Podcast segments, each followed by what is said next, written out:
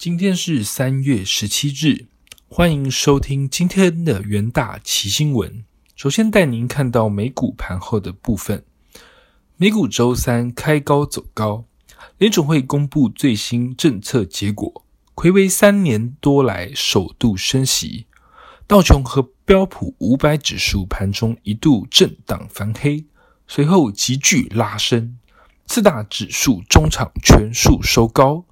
道琼涨逾五百点，纳指和标普各涨三点八 percent 和二点二 percent，费半强弹逾五 percent。连续两天的联邦公开市场委员会会议结束之后，Fed 公布货币政策结果与经济预测，官方将联邦基金目标利率区间上调二十五个基点至零点二五 percent 至零点五 percent，一如市场预期。并预测今年底基准利率升至一点九 percent，代表今年剩余六次的 FOMC 会议都将升息，明年预期再升息三次。这是 Fed 自二零一八年十二月以来的首度升息。Fed 主席鲍威尔于会后记者会上暗示，最快五月宣布缩减资产负债表，将持续关注通膨上扬压力带来的风险。委员会将采取必要的措施恢复价格稳定。美国经济非常强劲，足以应付货币政策的收紧。FOMC 委员会预测，二零二二年美国 GDP 成长率为二点八 percent，低于此前预估的四 percent。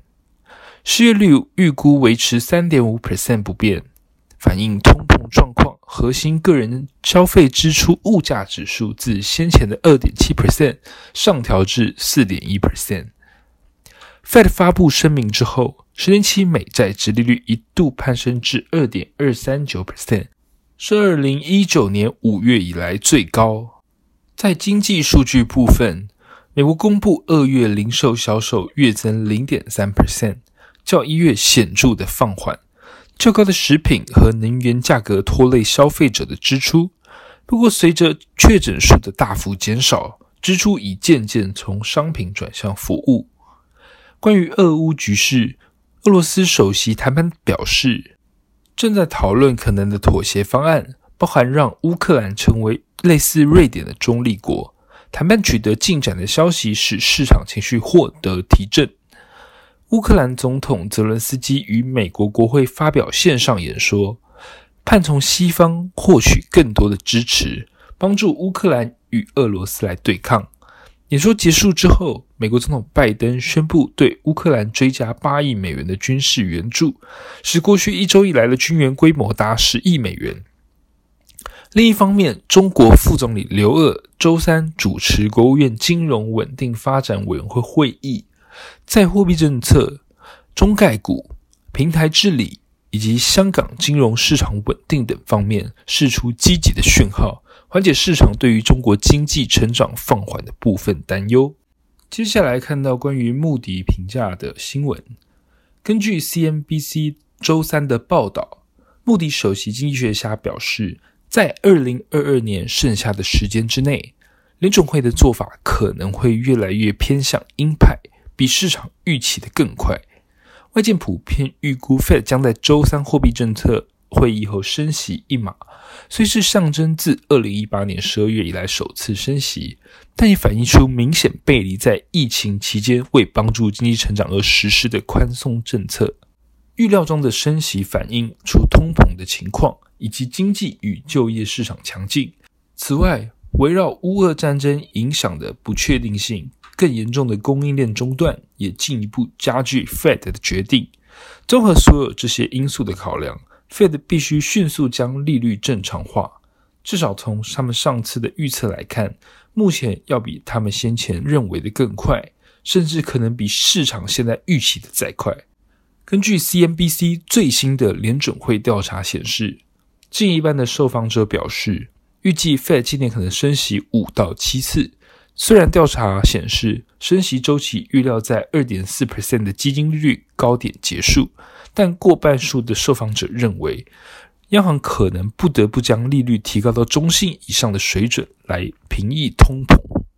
另外，市场可能有停滞性通膨的担忧，但 Fed 不可能容忍停滞性通膨出现，因此会在停滞性通膨发生之前出手解决。根据历史经验来看，如果陷入停滞性通膨，经济终将面临衰退。根据调查，受访者认为未来十二个月美国发生经济衰退的可能性为三十三 percent，相较二月一日的调查高出十个百分点。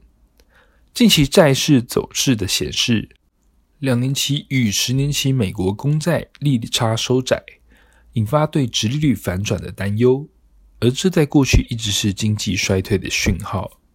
接下来进到三分钟听股期的单元，首先看到大成钢期货，大成钢公布二零二一年的 EPS 为五点七六，转亏为盈。主要受惠于美国大型基建工程持续的推动，有利不锈钢。铝卷板价格持续的走升，不锈钢毛利率亦有称，大成钢营运乐观。大成钢孙公司 TKA 铝厂预计二零二二年第二季开出五千吨的产能，未来铝材市占率将提升至八成。第二条产线月产能为一点三万吨，预期二零二三年完工，届时产能将增加至每月三点一万吨。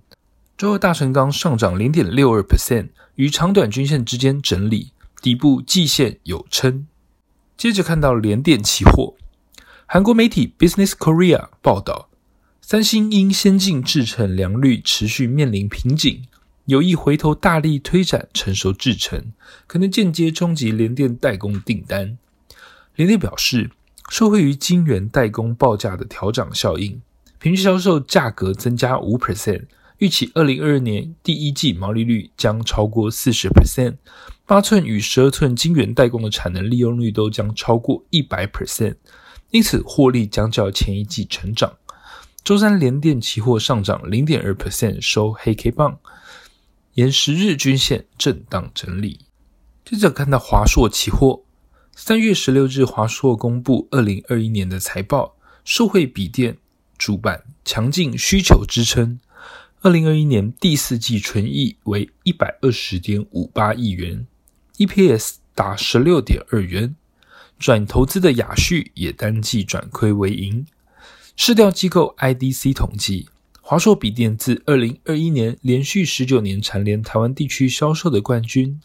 随消费者对笔电显示要求提升，三月起再推出一系列搭载 Intel 的 OLED 笔电机种。渴望为营运再添动能。周三华硕期货上涨二点一七 percent，冲破长短均线，呈现强势格局。以上就是今天的重点新闻。明天同一时间，请持续锁定元大旗新闻。谢谢各位收听，我们明天再会。